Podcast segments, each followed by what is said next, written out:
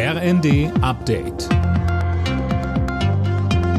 Stündlich neu. Auf den Punkt informiert. Ich bin Dirk Jostes. Guten Morgen.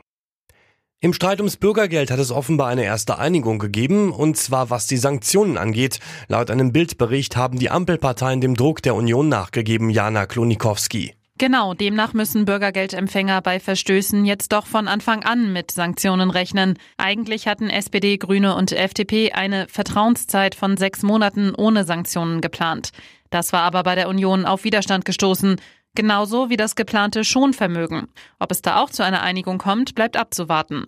Morgen kommt der Vermittlungsausschuss zusammen. Wird dort kein Kompromiss gefunden, ist der für den 1. Januar geplante Start des Bürgergelds in Gefahr.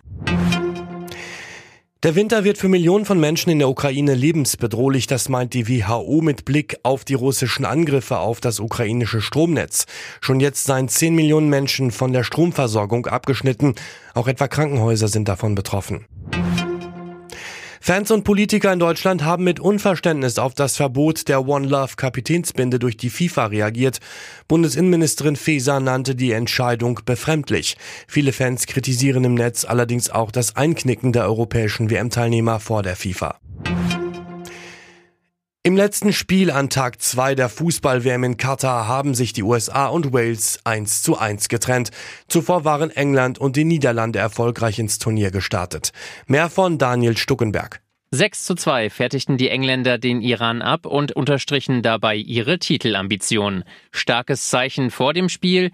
Die iranischen Spieler schwiegen während ihrer Nationalhymne, um sich mit den Regimekritikern in ihrem Land zu solidarisieren. Die Niederlande feierten einen hart erkämpften 2 zu 0 Sieg gegen den Senegal. Der Treffer zum 1 zu 0 fiel erst fünf Minuten vor dem Ende. Der 2 zu 0 entstand dann in der Nachspielzeit. Alle Nachrichten auf rnd.de